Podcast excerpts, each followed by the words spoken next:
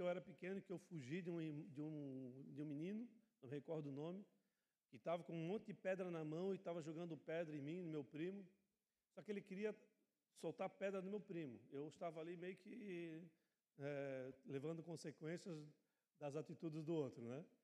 E eu fugindo dele, fugindo dele, tentando me, me, é, me esquivar. E naquela, naquela de fugir, eu, eu, recebo uma pedrada bem na cabeça aqui, eu dou um talho na cabeça, fico tonto, levo pontos. Passei mal, estava me lembrando disso hoje à tarde, e foi a partir daí que Deus começou a me fazer levar a essa mensagem que Deus tem para nós nessa noite. Você já fugiu de algo, de um cachorro? Você já fugiu de alguém, de um ladrão? Eu já fugi de ladrão quando era pequeno. Me, me, me, me abriguei numa padaria. Você já fugiu de, uma, de um chamado? Você já fugiu de, de um casamento que era de Deus? Ou você já fugiu do casamento que não era de Deus e foi abençoar? Você já fugiu, amados, do, do casamento e permanece titio, titi até hoje e não percebe as promessas de Deus sobre a tua vida? Que hoje Deus possa falar através de nós e eu vou usar uma, um, como exemplo a vida de um homem que foi considerado um dos maiores profetas de Israel. E esse profeta, ele também um dia fugiu. Fugiu de alguém, fugiu de uma ameaça, fugiu de uma circunstância. A vida desse homem é, tem como nome Elias, um homem segundo a vontade do Senhor, mas que num dia de aflição, de angústia, ele fugiu e fugiu bastante, ele correu bastante, ele se afugentou por causa do medo e por causa de uma ameaça da rainha Jezabel. Amém? Vamos orar por um instante, amado. Pai, diante da tua presença, Senhor, nós queremos colocar esse momento, essa mensagem, as nossas vidas. Que não sejamos nós capazes de abandonar aquilo que o Senhor tem nos prometido, as nossas promessas, aquilo que o Senhor, tem, aquilo que o Senhor deseja conduzir em nós e através de nós. Que o Senhor possa colocar em nós corações disponíveis, corações ensináveis e corações que possam ser e desejam ser direcionados por Ti. Leva-nos, Pai, ao entendimento de quem Tu és, de quem somos e ao propósito que o Senhor tem nos colocado diante das nossas vidas, nossos, nossos olhos, nossos ouvidos, de maneira que possamos chegar na promessa da eternidade por todos os nossos dias, por todos sempre. Desde já nós te glorificamos, desde já nós declaramos que nosso coração é teu e assim nós Oramos essa noite no nome de Jesus. Amém e amém. Glória a Deus, queridos. Glória a Deus. Carlos, eu estou na NVI. Abra comigo no livro de 1 Reis, no capítulo 19, versículo 1. 1 Reis, capítulo 19, versículo 1.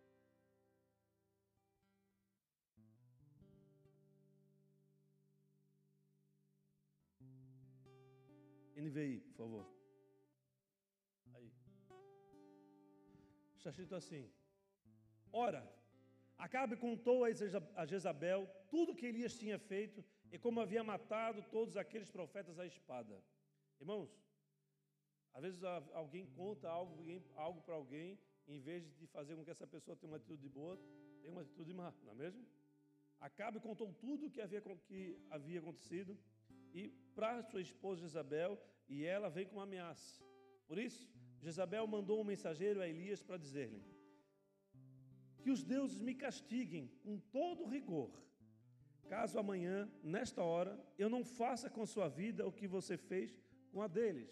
Aqui tinha acontecido aquela, aquele confronto com os profetas de Baal, com os profetas de Azera, aonde eles ficaram por, por, por, muitos, por muitas horas tentando fazer é, vir fogo do céu sobre o seu sacrifício.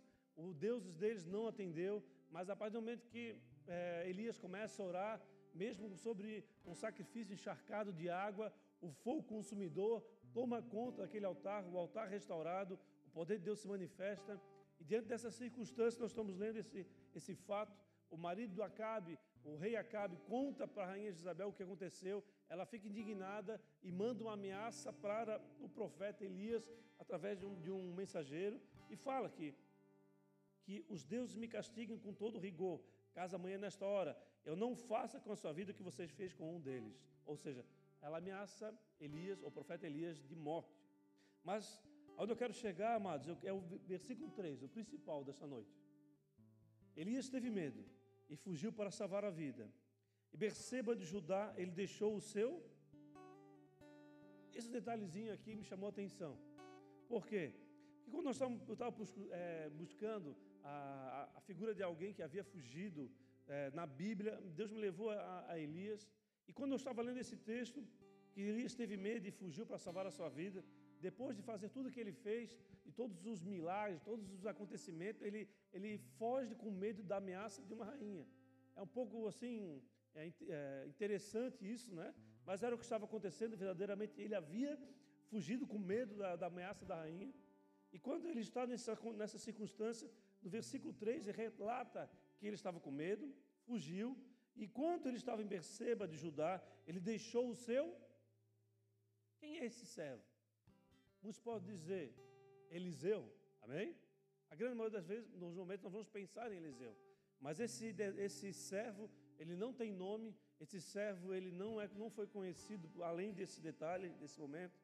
Mas esse servo, ele teve experiências com Elias, ele teve, é, testemunhou muitas coisas, e eu quero usar a vida desse, desse profeta, junto da circunstância desse servo é, anônimo que está registrado aqui no versículo 3. 4. E entrou no deserto, caminhando um dia. Chegou ao pé de, um, de uma árvore de gesta, sentou-se debaixo dele e orou, pedindo a morte.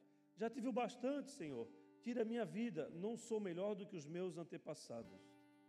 Eu acredito, mas que a vida de Elias, eu acredito não, eu tenho convicção, é só estudar a vida dele, que a vida de Elias é um grande mistério. Por quê? Ele foi um profeta que viveu grandes milagres, nós podemos é, reconhecer isso quando estudamos a, a vida dele nós percebemos que Elias é um daqueles que Deus levou para si, né, vivo, né, arrebatado, não pelo carruagem de fogo, mas pelo um redemoinho. E ele foi separado por Deus, ele certamente era um homem que Deus se agradava muito dele. Mas o que me chamou a atenção, amados, é que nós podemos fazer um estudo sobre a vida de Elias, tu vai ver ele com grande movimentação profética, como eu já falei agora, sobre a guerra contra os profetas de Baal, os profetas de Azera, uma grande movimentação, a população toda percebendo ele. Ele, ele viu é, vários milagres acontecendo, ele teve várias experiências com Deus, ele teve várias experiências, com certeza, é, através das famílias que deram apoio para ele, mas não há detalhes, não há detalhes sobre a vida de Elias. Nós sabemos o nome dele, nós sabemos da, da cidade, de onde ele veio e nada mais. E, e depois já aparece ele é, diante dos seus milagres, diante da, da, das, suas, das suas jornadas, de, de tão quão profundamente ele foi usado por Deus na, durante a sua vida, seu ministério profético. Elias, amados, ele era um desconhecido e de repente Deus chamou ele, Deus levantou ele para, tão, para ser tão usado como ele foi. Eu acredito, amados, que eu acredito que nós precisamos ter grande expectativa nesse tempo que nós estamos vivendo. Um tempo onde parece que o tempo está se reduzindo, os dias são menores, parece que os dias já não são mais de 24 horas. Estão comigo ou não? Parece que você acorda, daqui a pouco você já vê que já tem na hora do, da, da noite, você já vai dormir tarde, acorda cedo. A, a, a, os médicos dizem que não, você tem que dormir oito horas. Pô, dormir oito horas hoje em dia é para poucos, são privilegiados que dormem oito horas. Amém? E mesmo assim, nós percebemos que ah, Deus, Ele entendendo as nossas situa a nossa situação momentânea que nós estamos vivendo, o ano 2023, tantas guerras, tantas ameaças, tanta destruição, tanto investimento do, de Satanás para arrebentar nossas famílias, nossos jovens, a, a, a, lista é grande, não é mesmo? E diante dessa circunstância, amados, é, Deus ainda continua no controle de todas as coisas. Ele só não está no controle das nossas ações, por quê? Porque Ele permitiu que nós tivéssemos tomar decisão. Esse ponto é um ponto que muitas vezes algumas pessoas me questionam, ou questionam a Igreja Bola de Neve, por entender dessa forma, por entender que assim foi dado ao homem o livre-arbítrio. Nós entendemos dessa maneira, que Deus deu o livre-arbítrio para o homem, e a única coisa que Deus não tem controle no mundo é justamente a liberdade do homem de decidir porque nós entendemos que para que Deus seja Deus, ele precisa ter uma oposição, ou seja, você precisa ter a oportunidade de escolher entre o bem e o mal criado até por ele. Dessa forma, ele não é o ditador, ele não é aquele que impõe as coisas, ele se relaciona com o filho. E aqui nós estamos falando sobre um homem sendo, se relacionando de maneira profunda com Deus, sendo usado por Deus e, se, e vendo a manifestação de Deus de uma maneira muito forte sobre a vida dele. E eu entendo, portanto, amado, que Deus usou aquele homem poderosamente e ele continua usando até os dias de hoje quem ele quer. Você está preparado para ser usado poderosamente por Deus? Você precisa ter essa convicção, porque Deus usa as pessoas da maneira, é, de repente, instantânea, de maneira sobrenatural, e muitas vezes a única coisa que ele, muitas vezes não, a única coisa que ele precisa encontrar em você é fé, nada mais disso. É fé e, e obviamente, a fé que se coloca à disposição do reino, e a partir de então ele começa a usar o homem para várias, várias circunstâncias, ele começa a ser usado nas famílias, em todos os lugares que vai, e assim é a Deus se manifestando através do homem comum, né? podemos dizer dessa maneira. Ainda, ainda há promessas que precisam acontecer sobre as nossas vidas. Você tem, é, você tem conhecimento disso? Que ainda há promessas para acontecer sobre a vida de vocês? Os jovens, ainda há promessas sobre vocês, de vocês terem uma família, terem filhos. A palavra de Deus fala que os, os velhos voltariam a sonhar. Há promessa sobre o, o povo da, da melhor idade, né? Que, é, que deveria já estar parando de sonhar, mas Deus fala: não, ainda há possibilidade de vocês sonharem para concluir, para ir atrás daquilo que você deixou lá para trás. Ainda há sonhos, ainda há promessas de Deus sobre as nossas vidas, e neste tempo, Deus ele quer nos usar poderosamente com a disponibilização nossa, do nosso tempo, do nosso dia, da nossa mente, do nosso querer, para é, ir atrás dessas promessas, para não desistir das promessas de Deus sobre as nossas vidas e ver todas elas acontecendo ao longo dos anos. O casamento para o solteiro, no casamento para o casal, é, você ter um relacionamento equilibrado, uma, uma família onde possa junto é, glorificar o Senhor, é, ver toda a sua família adorando o Senhor, é, promessas que são é, inúmeras que a, que a palavra de Deus nos traz, que precisam acontecer ainda nas nossas vidas e que ainda não aconteceram. E para isso nós precisamos ir atrás dela, nós precisamos desejar encontrar eh, essas promessas sendo realizadas nas nossas vidas nos dias de hoje. Amém? Eu entendo, amados, que essas promessas, elas podem ser entendidas dessa maneira. Talvez você pode ser parado, mas as promessas sobre você, elas não poderão ser paradas. Talvez um profeta pode ser calado, mas a palavra profética ela não poderá ser calada. Amém?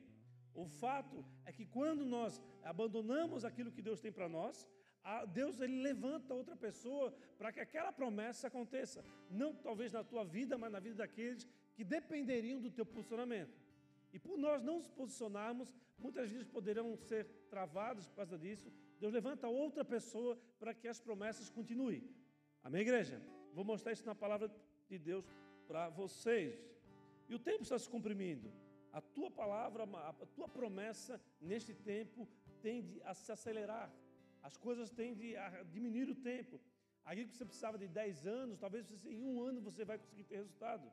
Talvez aquilo que você precisava de duas décadas, em duas semanas você vai ver o resultado. As, as promessas elas estão é, sendo aceleradas, o tempo está sendo reduzido, mas para que você possa viver as suas promessas num ambiente majoritário, que chama macro, ou seja, você compreender o que está acontecendo, você precisa estar ouvindo a voz de Deus, você precisa estar conectado a Ele, você precisa estar desejando com que essas promessas aconteçam, você não pode abandonar essas promessas, você não pode desistir das promessas que tem sobre, sobre você, porque você vai ser o primeiro e o único que vai estar sofrendo as consequências pela tua uh, desistência ou por, pelo teu abandono naquilo que vem do céu sobre a tua vida. Amém, igreja?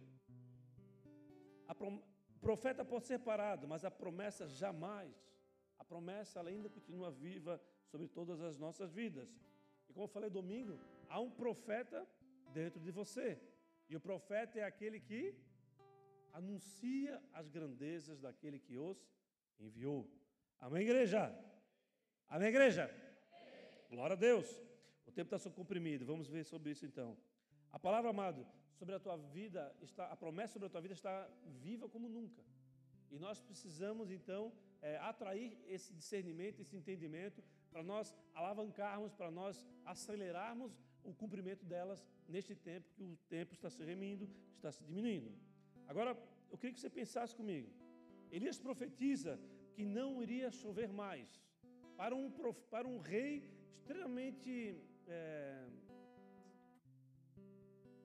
desequilibrado, um rei que não poderia ser confiável, não confiável, um rei muitas vezes violento, matou muitas pessoas, que feriu muitas pessoas, fez muito mal. Elias ele vai até esse, esse rei e ele declara para esse rei que não iria chover por algum tempo, por alguns anos. E ele, naquele momento, ele precisou ter muita coragem, porque ele precisava enfrentar essa situação. E quando ele acaba de trazer, de, de trazer essa promessa para o rei, essa palavra profética para o rei, o que, que ele faz? Deus manda ele fugir. Deus manda ele não fugir, perdão. Deus manda ele imediatamente ir para um lugar que ele estaria enviando. Irmãos, quando o profeta fala isso para o rei, ele fala isso em, em público, você acredita que ele foi respeitado ou não? Neste período que ele faz, é, ele traz essa palavra para o rei, ele não era de maneira alguma respeitado porque ele não era conhecido.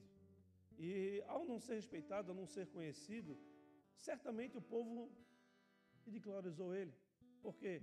Porque essa promessa ela, ela iria acontecer ao longo do tempo. Estão comigo?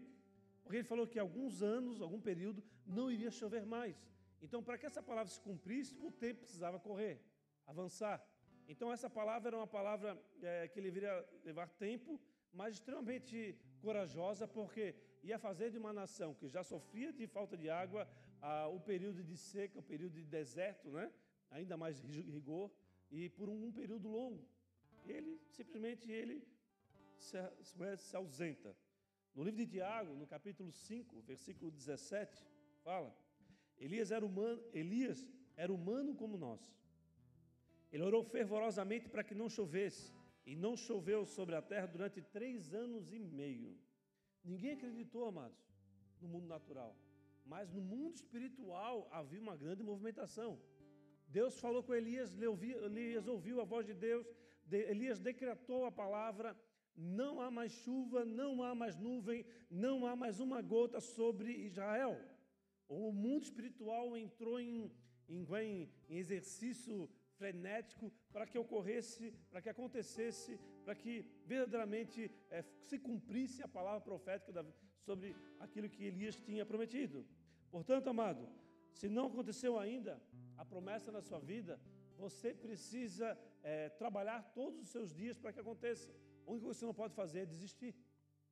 O fato que nós, nesse tempo que nós estamos vivendo, como as coisas estão se diminuindo, estão se reduzindo, a tendência nossa é darmos mais valor para aquilo que precisamos buscar no nosso dia a dia do que aquilo verdadeiramente que Deus é, tem para nós. Hoje, eu atendi um cliente que é um cristão, eu atendi já há muitos anos, e há muito tempo eu tenho falado para ele: não confia nos teus contratos, não confia no, nos recursos, não confia no dinheiro que está na tua conta. Eu falava para ele constantemente porque ele queria economizar, ele queria guardar, ele queria, ele não, não fez negócio com o imóvel que ele queria deixar guardado. E eu falava para ele o tempo todo: não confia nisso. O dinheiro acaba. Uma hora a situação vem, vem de maneira difícil e vai se consumir. Não confia. Confie em Deus. Ele é capaz de guardar, ele é capaz de direcionar. E hoje, eu atendi ele, o cara está literalmente falido, perdeu todos os recursos, não tem contrato, não tem mais, não tem nenhum contrato, não fez um contrato esse ano. Ele é um arquiteto, e arquiteto que trabalha com decoração de interior, com móveis e tal, mas foi estancado os recursos sobre a vida dele. O tempo não é legal, né? Daqui para frente, vendo a situação do Brasil, é, a gente olha um, um, cenário ainda mais difícil. E ele está nessa condição, zerado, vendeu já o carro, todo arrebentado, devendo para todo mundo. Confiou em quê? Confiou nas suas ações e não confiou no Senhor. Não confiou nas promessas de Deus não se desenvolveu profissionalmente, confiando em Deus e foi fazendo aquilo que Deus tinha para a vida dele. Irmãos, Depois que Elias profetizou, Deus mandou ele imediatamente para o deserto. E olha só que interessante, se você estudar esse período aqui de, é, do livro de Reis, você vai perceber que Deus ele profetiza para o rei. Certamente houve uma, uma muvuca ali, um ambiente bem estranho, muita movimentação. E naquele momento Deus manda, tá, vai para o deserto, vai para o lugar que eu te enviei, ao lado do, do ribeiro de Querite. Lá, o que aconteceu? Quando ele começou a sentir fome, ele já começou a ser alimentado pelo céu. Ou então, Deus mandou ele para um lugar onde a terra não tinha condições é, de alimentar ele. Deus mandou ele para um lugar onde aparentemente é um lugar difícil, deserto, mas ao mesmo tempo que ele mandou para esse lugar onde a terra era seca, Deus mandou o provimento do céu. Amém? E os anjos, os anjos não, é, de certa maneira são os anjos, né? Os corvos vinham, alimentava ele diariamente com carne e, e ele tomava água do ribeiro. Passou um tempo, os, Deus mandou os anjos, não, chega, secou o rio e ele falou: agora eu quero que você imediatamente você vá para outro lugar. E a história de Elias é muito interessante. Ele não sentiu fome e ali estavam os corvos o alimentando. Eu acredito, amado, que Deus tem muitas promessas para acontecer na tua vida. No entanto, nós temos, em certos momentos, dificuldade para obedecer à voz de Deus. Como eu falei, o exemplo de um cliente que teve dificuldade de obedecer à voz de Deus e hoje se encontra em tempo difícil, porque lá atrás ele fez as coisas baseadas na sua própria vontade, nas suas próprias escolhas. E ao termos promessas sobre nós, e, e nós, a única coisa que nós precisamos fazer é obedecer a Deus, o que acontece? Esse fato de obedecer é literalmente é não olhar para aquilo que a terra é capaz de nos dar, mas é olhar para aquilo que o céu nos pode nos dar. E essa, essa, essa visão, essa, essa condução, esse governo soberano de Deus sobre nossas vidas é uma, é um, uma caminhada extremamente sobrenatural e completamente espiritual. Mas quando nós nos deparamos olhando só para a nossa vontade, para o nosso coração, para as nossas aflições, para as nossas angústias, para as nossas dificuldades terrenas, o céu não consegue mandar o, o maná, o céu não consegue mandar a provisão. Amém? Porque Deus não vai se movimentar de maneira natural, Ele se movimenta de maneira sobrenatural. Ele ainda é soberano, Ele ainda é poderoso de, de todas as coisas, mas Ele não vai ficar à mercê das tuas decisões, à mercê da tua própria vontade. Ele não cria filhos mimados, Ele cria filhos para exercerem papéis fundamentais numa sociedade completamente caída, mas que nos conduz à eternidade, à presença dEle e levamos juntos conosco muitas flores, muitas vidas, muitas pessoas que foram confiadas a nós. Amém? Pode dar um salve de palmas para Jesus, amado?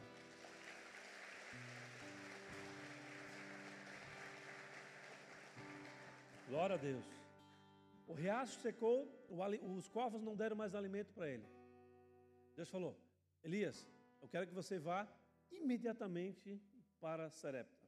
Olha, tu imagina, Deus mandou imediatamente para o deserto, foi sustentado pelo, pelo céu, a água do rio, uma, de uma maneira sobrenatural, ficou naquele lugar que devia ser um lugar difícil. Agora manda ele para Serepta. Eu, vai lá que eu tenho uma viúva que vai te sustentar. Ele foi todo faceiro, né? A viúva deve ter um, um castelo, é, um açougue dentro de casa, sushi, McDonald's lado e assim por diante. Ah, não gosto nada disso. Uma plantação de brócolis, né? E ele já foi com a cabeça dele achando que ele tava, ia viver uma benção. Chegou lá, aí ele, ele, ele, encontra a viúva que Deus tinha mandado ela, ela ele procurar. E a mulher fala para ele: Ah, eu estava a ponto de me morrer, estava a ponto de me matar, eu e meu filho, porque nós vamos comer o último alimento e vamos nos entregar à morte. E do Elias: Pô, mas como assim? Sabe o que tu vais fazer, viúva? Vai lá com esse, com esse azeite com esse, dessa farinha, vai lá e prepara um bolo para mim, que eu vou comer ele, depois vocês comem. A, imagina a situação da, da, da, mulher. Como assim? Só tenho esse tanto, vou, é para o meu, meu filho, para comer a última refeição.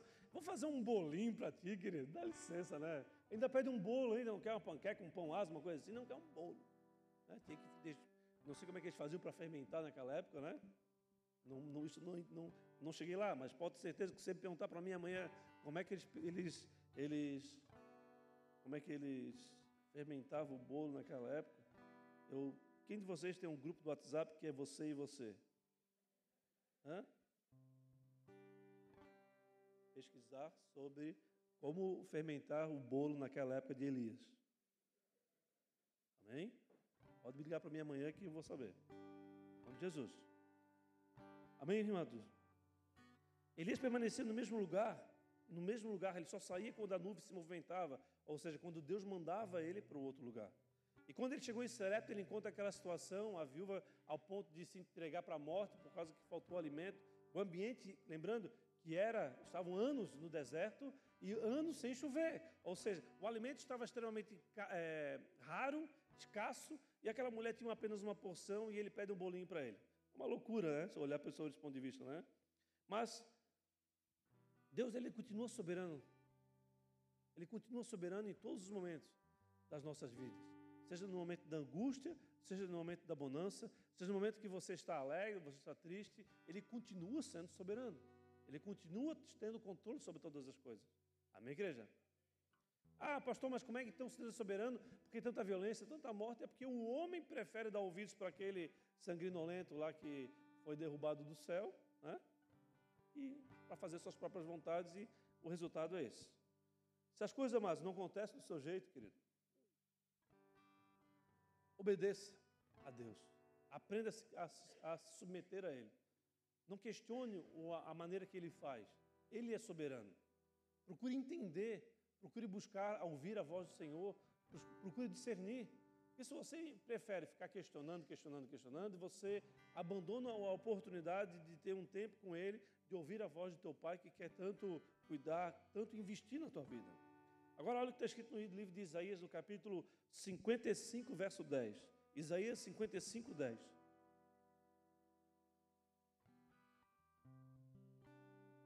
Assim como a chuva e a neve descem dos céus e não voltam para ele sem regarem a terra e fazendo-na brotar e florescer, para ela produzir somente para o semeador e pão para o que come, assim também ocorre com a palavra que sai da minha boca.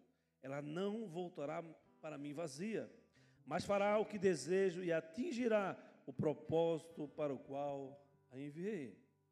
Irmãos, vou fazer uma, uma pergunta para vocês.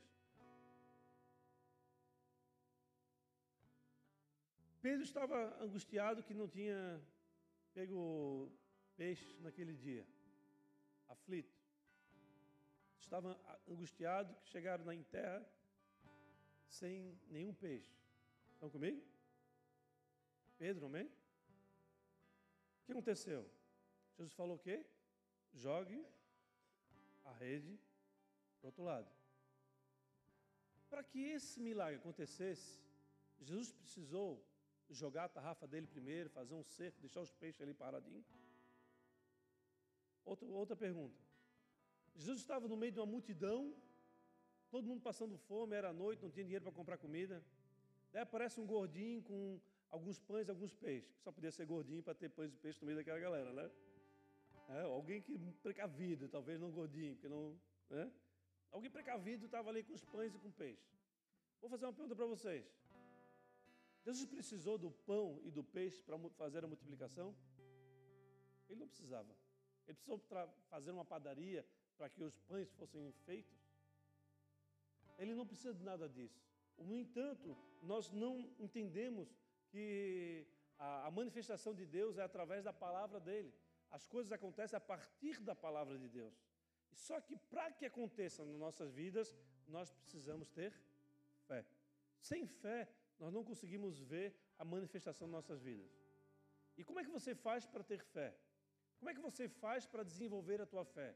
Como é que você faz para ser acrescentado em fé?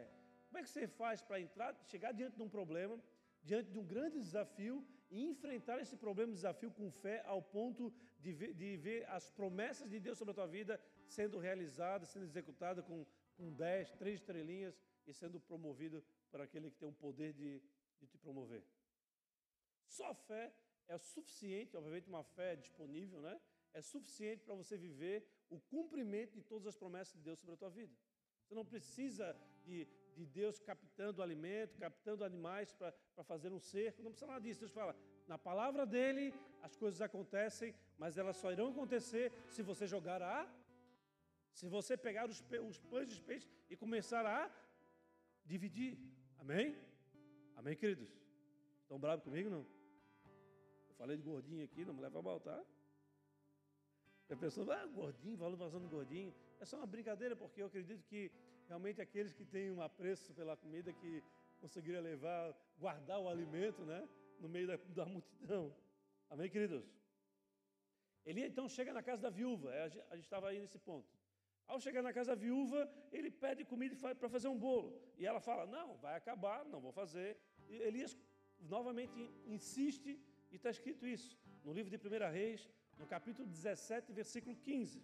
1 Reis 17, 15. Ela foi e fez conforme Elias lhe dissera. E aconteceu que a comida durou todos os dias para Elias e para a mulher e sua família, pois a farinha na vasilha não se acabou e o azeite na botija não se secou, conforme a palavra do Senhor proferida por. Esse detalhe é importante, né? Mas por que você para de confiar? Por que nós paramos de confiar nas promessas de Deus sobre as nossas vidas? Nós temos a promessa, nós temos a mensagem, nós temos a, a, o, o, poder de Deus se manifestando através da palavra do Senhor. Por que nós, nós temos a tendência de olhar para nossas angústias, para as nossas aflições e nos permitir ser paralisados, nos permitir ser encontrados é, encurralados, completamente aflitos diante das circunstâncias que nós nos encontramos. Eu creio que sim, que nós iremos ser encontrados tristes, encurralados, mas isso não, essas, essas circunstâncias, elas não podem nos paralisar. Por quê, amados? Porque o alimento não vai faltar. O alimento do céu não nos falta. O sobrenatural de Deus não nos falta. O que nos falta é fé. Amém? E prepara, portanto. E prepara. Em seguida, o filho da viúva, que é um teste com o filho da viúva, alguém sabe? Morre. Elias pega o menino, ela xinga ele, dizendo: ah, como assim? Viesse para cá para matar meu filho? Elias pega ele, leva ele para o quarto, deita em cima, começa a orar, clamar ao Senhor, Senhor, Senhor, Senhor, não me deixe nessa situação de aflição, estou aqui nessa família, me atendeu tão bem, o Senhor mandou para cá para que isso acontecesse. Não, não, não, Senhor. Ele clama, ele clama a Deus e a vida do menino voltou a si. Está lá no versículo 24, do 1 Reis 17. Então a mulher disse a Elias: Agora sei que tu és homem de Deus e que a palavra do Senhor vinda da tua boca é? Uau! A palavra de Deus se cumprir novamente. Estão comigo? Amados, quando Deus entra na nossa casa, tudo aquilo que está morto, ela, ele, ela tem que voltar à vida. Quando Deus entra nas nossas vidas, tudo aquilo que está morto no nosso coração, na nossa mente, ele tem uh, o poder de trazer de volta a vida. O fato é que muitas vezes nós temos Jesus no coração, nós temos Deus em nossas vidas, nós acreditamos no Senhor, nós temos a palavra como regra de vida, só que Ele está ali, Ele está ali à disposição, só que você, o teu querer em realizar a vontade do Pai, em alcançar as promessas do Senhor, ela é muito pequena. Você não se disponibiliza para o mover de Deus. Você não se disponibiliza para estar no lugar que Ele quer que você esteja. Você não se compromete. O fato é que hoje em dia a maior, parte da igreja não, não, não entrega ofertas, não entrega dízimo, não serve ao Senhor e quer viver a manifestação de Deus e está esperando até hoje.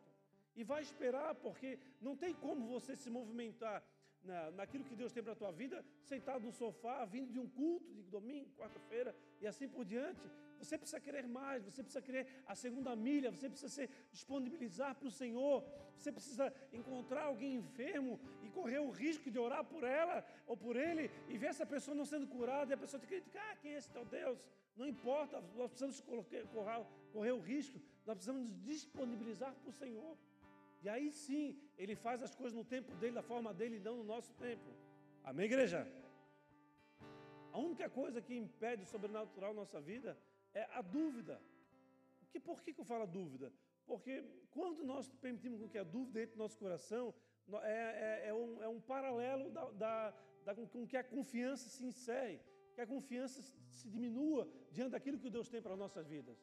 Portanto, se você verdadeiramente crê no Senhor, se você tem a Deus como seu Senhor Salvador, se você crê nas palavras de Deus, entende que há promessas vivas sobre você, Você precisa confiar, você precisa trabalhar sobre as dúvidas que você tem, sobre homens, sobre circunstâncias, sobre situações, não importa o que esteja acontecendo. Se Deus te mandou ir, você precisa ir. Se Deus mandou você parar, Deus mandou parar. Se Deus mandou você ir para o deserto, que você será alimentado por Ele, e você não vê possibilidade nenhuma de encontrar alimentos lá, vá até lá, vá para onde o Senhor te mandou, vai obedecer. Deus vai te mandar os corvos, os anjos te alimentarem. Vá diante da viúva, a viúva não tem mais alimento. Você vai ver o sobrenatural, o, o, nem a farinha, nem o óleo acabarão. E você ainda vai ver o milagre da criança ser voltando à vida.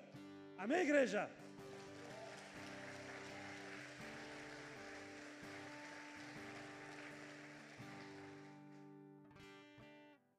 Mas quem era Elias no início? Elias era improvável. Elias era improvável. Mas chegou um momento, amados, que Elias estava cansado.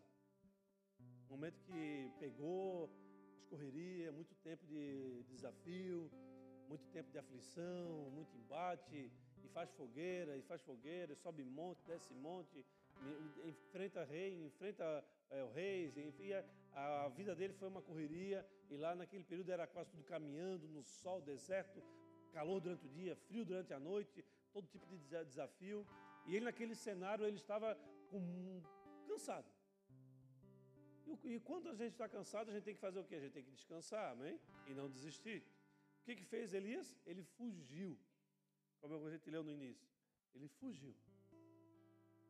E ao, e ao que ele tomar essa atitude, algo acontece. Algo acontece. Por quê? Porque a partir do momento que ele foge e vai atender o coração dele, aquele servo que viu o fogo do céu caindo, viu o fogo tomando o altar, é, secando aquela água, aquele servo que viu, a, a palavra de Deus fala que esse servo foi aquele que Elias mandou uma vez, duas vezes, três vezes, daqui a pouco ele veio com aquela frase muito conhecida: Eu vi uma pequena nuvem do tamanho da mão de um homem. essa frase é deste servo. Esse servo ele viu Elias é, competindo de maneira sobrenatural com aqueles profetas, profetas de Baal, profetas de Azera, viu muitos milagres, maravilhas. Só que aqui, nesse momento, quando Elias está num momento de aflição, de angústia, cansado, ele foge e ele abandona Elias. Para onde ele estivesse antes disso, ele iria. Ele viu todos os mover do céu, ele viu tudo. Mas quando Elias teve medo, quando estava aflito, esse servo o abandonou. A própria palavra, ali no versículo 3, que eu pedi para. Eu falei para vocês que era o principal, né? Versículo 3, quando ele, se, ele foi. É, ele, se, ele, ele tem um período de fuga, o rapaz ficou, o servo ficou, ou o moço ficou, depende da, da versão. Ninguém sabe o nome desse homem. Ninguém. Ninguém sabe o nome desse homem. O que Deus falou comigo nesse momento é que quando nós abandonamos as nossas promessas, no mundo espiritual o nosso nome é esquecido. Nós passamos a ser alguém insignificante sob o ponto de vista do céu. Quando, no entanto, nós, mesmo nas nossas dificuldades, na nossa, na nossa escassez, seja financeira, emocional, seja o que for, nós continuamos acreditando no Senhor, mesmo nós fugindo, nós passamos por um período de, de fuga, de aflição, o nosso nome estará no, no mural da eternidade. Este homem, ele poderia ter seu nome registrado até os dias de hoje, e não o foi. E foi exatamente nesse momento que aconteceu algo sobrenatural. Eliseu apareceu. Eliseu, amados, ele não viu os confrontos dos, de, dos profetas Baal e Azera. Eliseu não viu o fogo consumindo o altar. Eliseu não viu os milagres, as maravilhas. Eliseu não participou dessa, de todos esses, não testemunhou isso tudo. No entanto, ele só ouviu o chamado dele. E isso foi o suficiente para que ele fosse usado poderosamente e tivesse sobre ele a, a dupla honra que foi tão destacada na vida de Elias, de Eliseu, que Elias tinha liberado sobre ele. Elias foi um homem muito usado por Deus, com muitos milagres e maravilhas, mas Eliseu, por estar disponível, por ouvir a voz do Senhor, se disponibilizou. Elias fez mais milagres do que o próprio Elias. É algo sobrenatural. Ele só ouviu o seu chamado e foi o suficiente. Aqui eu quero trazer uma frase para você, para você não esquecer nesse momento. Não era para ser você. Não era para ser Eliseu. Era para ser o céu. Não era para ser você. Por quê? Porque Deus usa o improvável. Ele levanta o disponível. Basta que venhamos ter fé. Quando Deus levantou é, é, Eliseu, ele estava fora do, fora, é, do ciclo. Ele não foi que nem é, Moisés, que foi trabalhado, foi discipulado pelo, pela sua própria mãe, pelo depois foi levado ao, ao palácio. Não, não. Eliseu estava lá, naquela, na, é, esquecido como talvez um, o aluno de, dos profetas, né? Mas ele não estava ali. Ele só se disponibilizou e começou a seguir Elias em tudo que Elias fizesse. No entanto, amados, para encerrar, eu queria falar só um detalhe para vocês. O que muitas vezes nos está paralisando, sabe o que, que é? É que nós queremos estar sendo aprovados pelas pessoas. Isso é algo que está acontecendo muito forte neste tempo que nós estamos vivendo. Como você consegue confirmar isso? É simplesmente olhando as redes de relacionamento. Pessoas que desejam, pagam, é, se submetem muitas vezes a, a circunstâncias de fazer vídeos completamente descabidos para ter seguidores, para que, porque desejam ser aprovados e lá na frente receber um retorno. Hoje em dia isso está muito forte. Por desejar ser aprovados por homens, nós acabamos abandonamos aquele que tem o poder de transformar a nossa vida. Quando, no entanto, quando nós buscamos ser aprovados por Deus, todas as pessoas que nós amamos, eles passam a nos aprovar.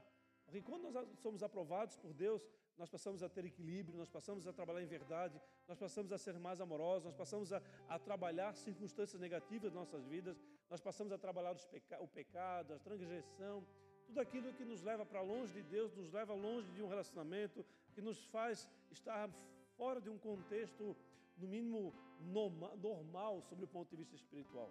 Mas tem um detalhe, tem um detalhe, porque há a possibilidade de, de, daquilo que nos paralisar não ser aquilo que nos aprova, mas aquilo que nós nos reprova.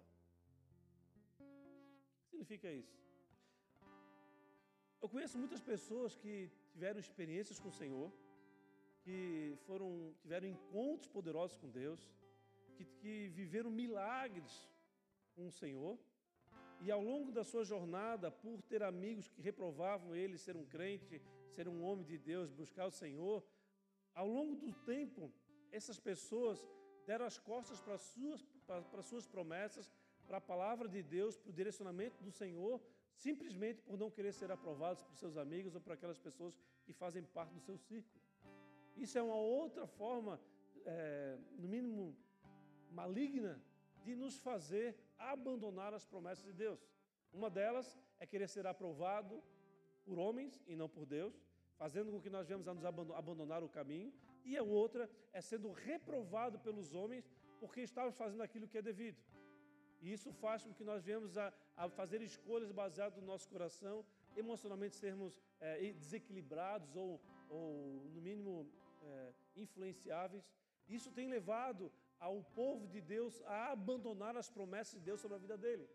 Porque o fato é, não é você é, estar aqui ou estar ali, mas é você estar só debaixo das promessas do Senhor, no cumprimento das promessas do Senhor. Quando você sai debaixo desse movimento, você sai debaixo daquilo que Deus tem para a tua vida, você acaba saindo para o anonimato, Deus vai levantar outra pessoa, porque aquilo que Deus quer fazer, Ele vai dar continuidade.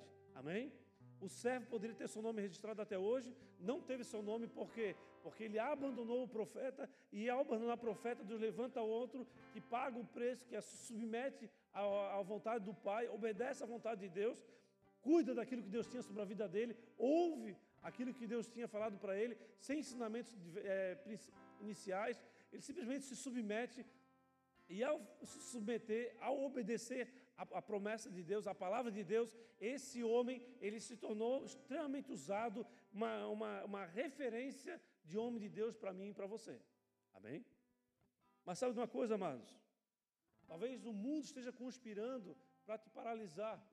Mas se você buscar a vontade do Pai, você sempre terá o alimento do céu. Você sempre verá o sobrenatural de Deus quando você se submeter àquilo que Deus tem para a tua vida. Quando você se depara com a, com a possibilidade de, um, de, uma, de, uma, apostasia ou de um abandono daquilo que Deus tem para a tua vida, sempre você, se você olhar, olhar para aquilo que Deus tem para a tua vida, sempre terá uma conquista grandiosa ali na frente. O inferno vai sempre trabalhar para que você seja calado, para que você seja eliminado da, da progressão geométrica, aritmética que Deus tem sobre as tuas promessas, sobre as tuas vidas, sobre as conquistas sobrenaturais que Deus tem para você. Hein? Pode dar um salve de palma para Jesus, amado.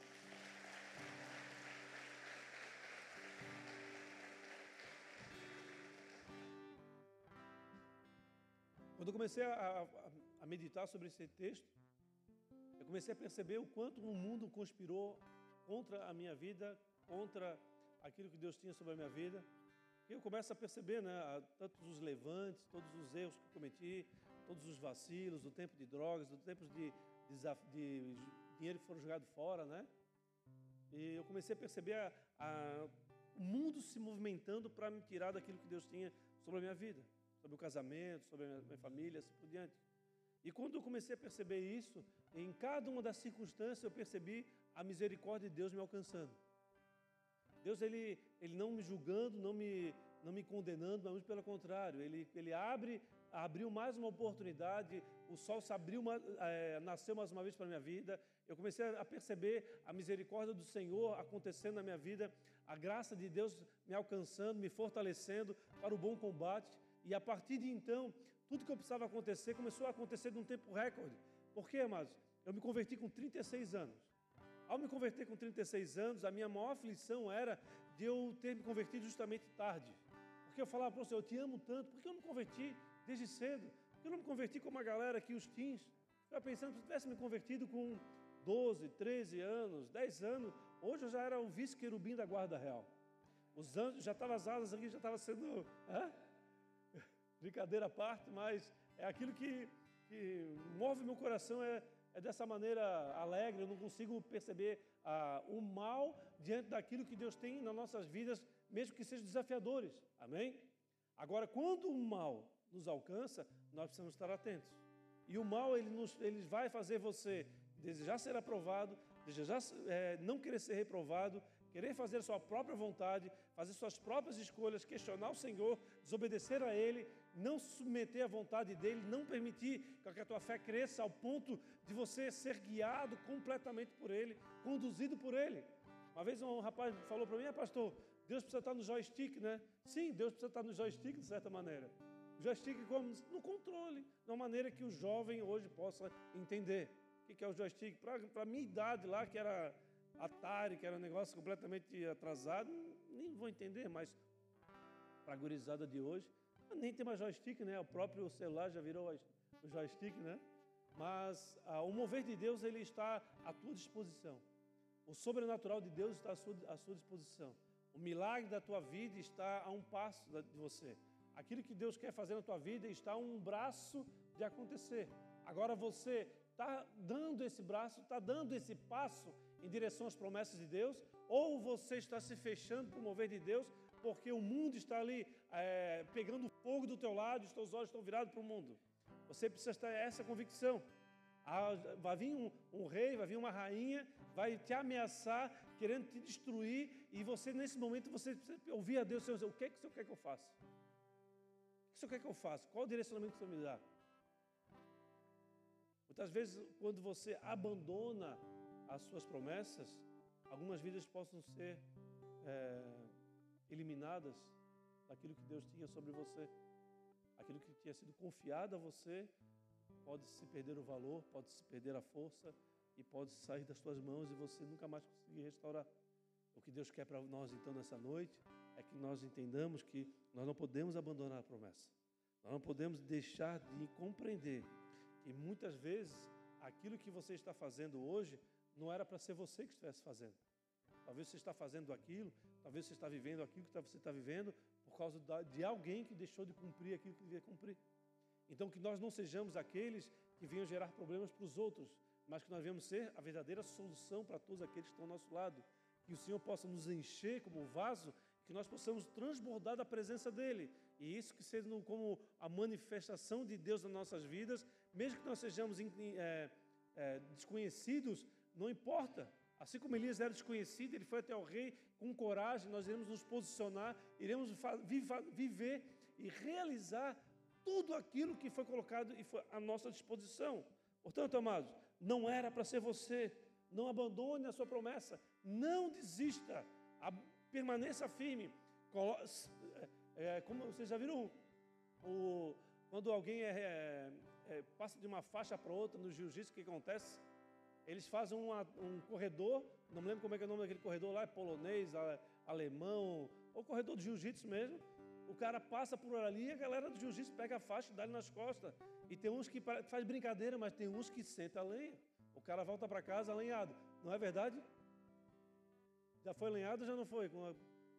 A galera do jiu-jitsu que é mais velha aqui já levou lanho de forte e muitas vezes, às vezes está passando pela vida, você está passando por dificuldade, segura, lombo duro, vá em frente, não desista, porque as promessas de Deus podem acontecer no dia de amanhã. Talvez hoje pode, o teu cenário na tua vida pode ser terrível, mas amanhã de manhã tudo se renovou, tudo se fez novo. Você teve discernimento, você conseguiu concluir teu pensamento, as coisas se resolveram, Deus se manifestou e você passa a viver o sobrenatural dele. Amém? Dá uma salva de palmas para ajuda, amado.